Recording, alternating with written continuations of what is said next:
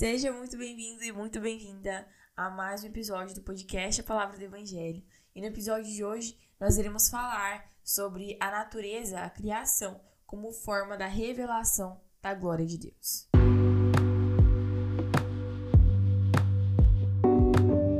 Eu me chamo Aimee e eu apresento esse podcast desde o ano de 2021, em que ele foi criado. A Palavra do Evangelho tem como objetivo propagar as boas novas de salvação e te ajudar na sua caminhada em seu dia a dia com Jesus.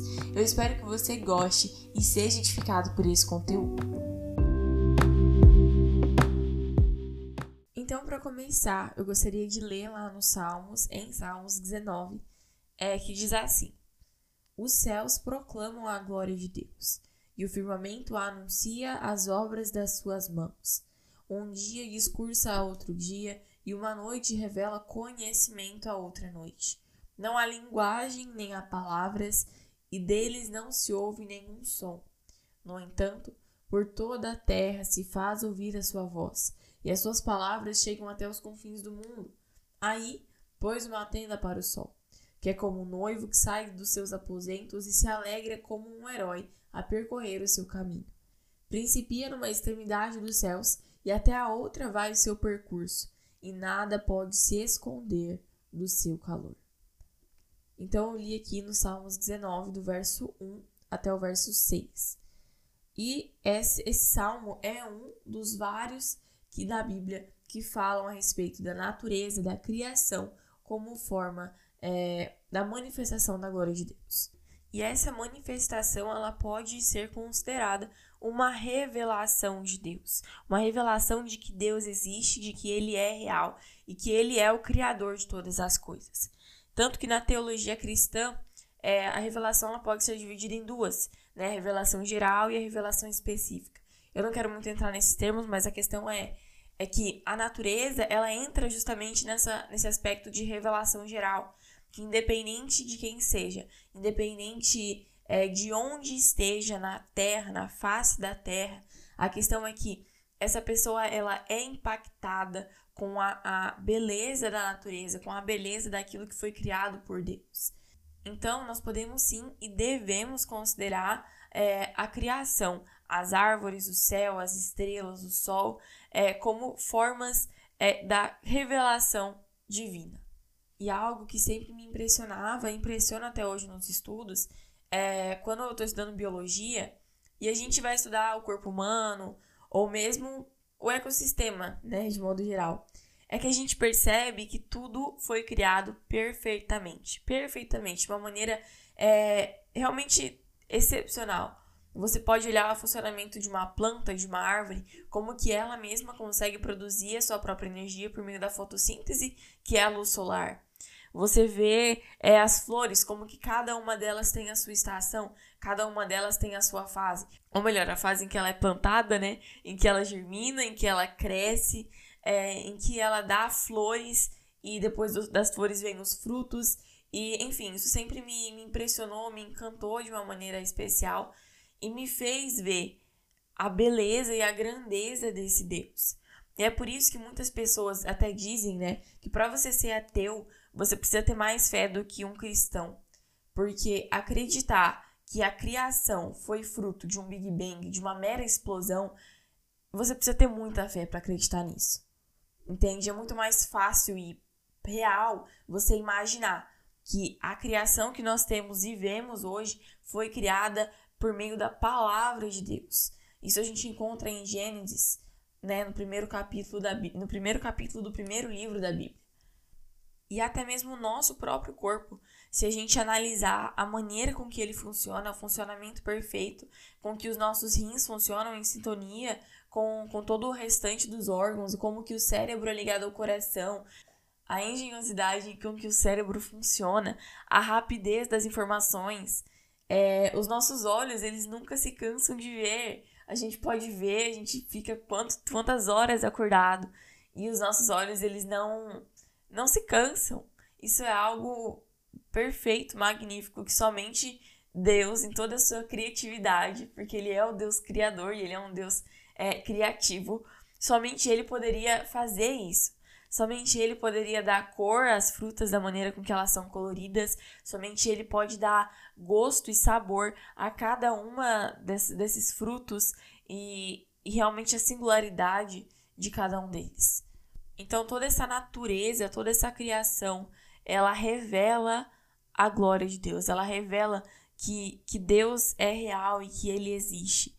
Que Deus é um Deus criador e que ele se importa tanto com a sua criação suprema, maior, né, que é, são que é a humanidade, que no princípio foi Adão e Eva, mas ele se importou e se importa tanto conosco que ele nos deu as condições ideais para viver nesse ambiente que é o planeta Terra.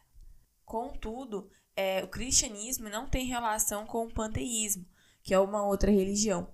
Porque o que os panteístas acreditam? Eles acreditam que Deus é tudo, que Deus é a natureza, que Deus é o universo, quando na verdade esse é um princípio que difere o panteísmo do cristianismo.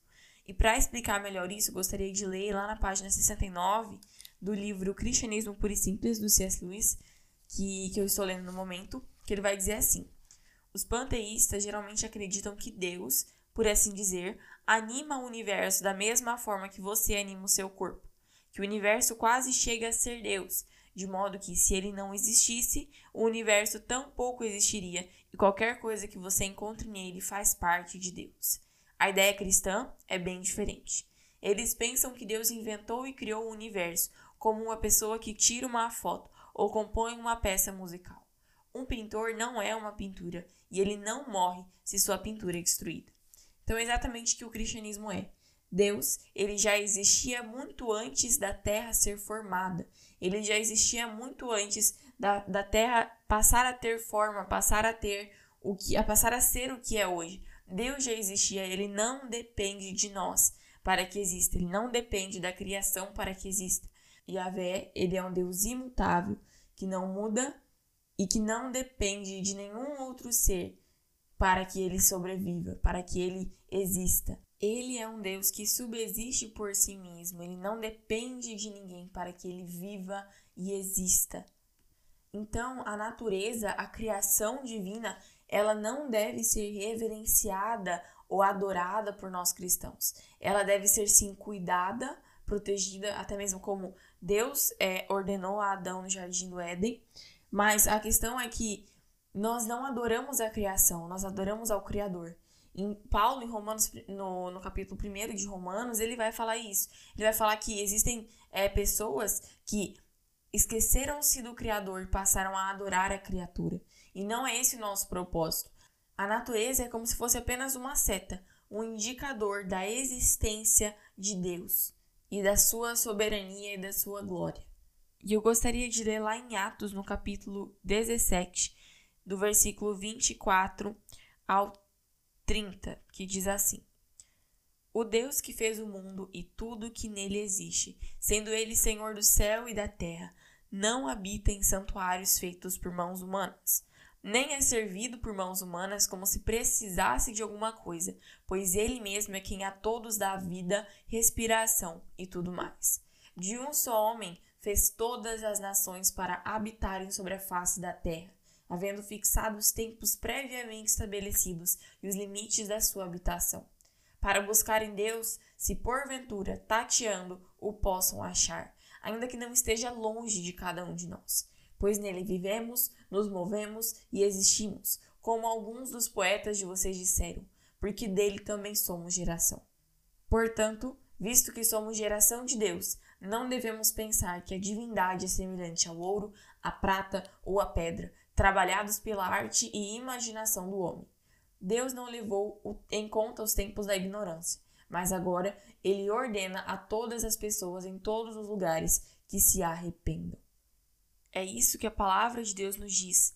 É isso que o Espírito Santo, por meio de Paulo, nos exorta. Que nós venhamos olhar para a natureza, para a criação de Deus como uma manifestação, como uma revelação da sua existência, mas que isso não venha fazer com que nós nos rendamos ou nos entreguemos à própria natureza, mas sim ao Cristo vivo que, que desceu dos céus para morrer pela humanidade, para a salvação dela.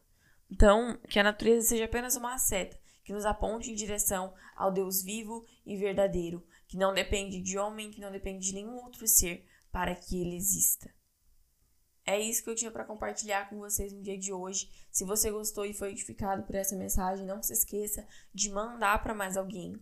E eu gostaria de pedir para que você que está escutando no Spotify ou até mesmo em alguma outra plataforma que tenha essa função e eu não saiba, mas que tem essa função, se você puder, classifique o podcast lá em cima do Spotify, na abertura do, do podcast, né? Vai estar tá lá a palavra do Evangelho, embaixo vai ter as estrelinhas para você poder classificar o podcast. Então, se você puder fazer isso, é, eu agradeço a sua classificação e fiquem todos com Deus. Até o próximo episódio e não se esqueça de checar aqui a descrição do, do episódio para que você encontre o nosso Instagram e o Linktree.